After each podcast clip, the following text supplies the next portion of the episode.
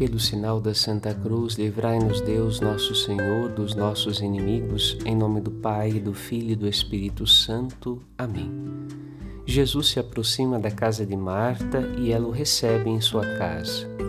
E do jeito que sua consciência lhe permite, ela serve Jesus. Seu modo de servir é diferente dos modos de sua irmã. Maria fica aos pés do Senhor. Esta gentileza de Maria também agrada o Mestre.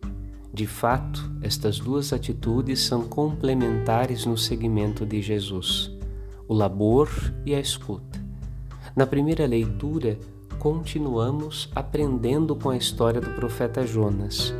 Deus precisa da dedicação dele para anunciar a conversão à cidade de Nínive, mas ele somente será capaz de conhecer a vontade de Deus a respeito de seu povo se ele se colocar em atitude de escuta. Deus não quer punir seu povo, quer sua conversão, pois deseja amá-lo. Quer seu povo aos seus pés, como Maria, para poder demonstrar amor. Padre Rodolfo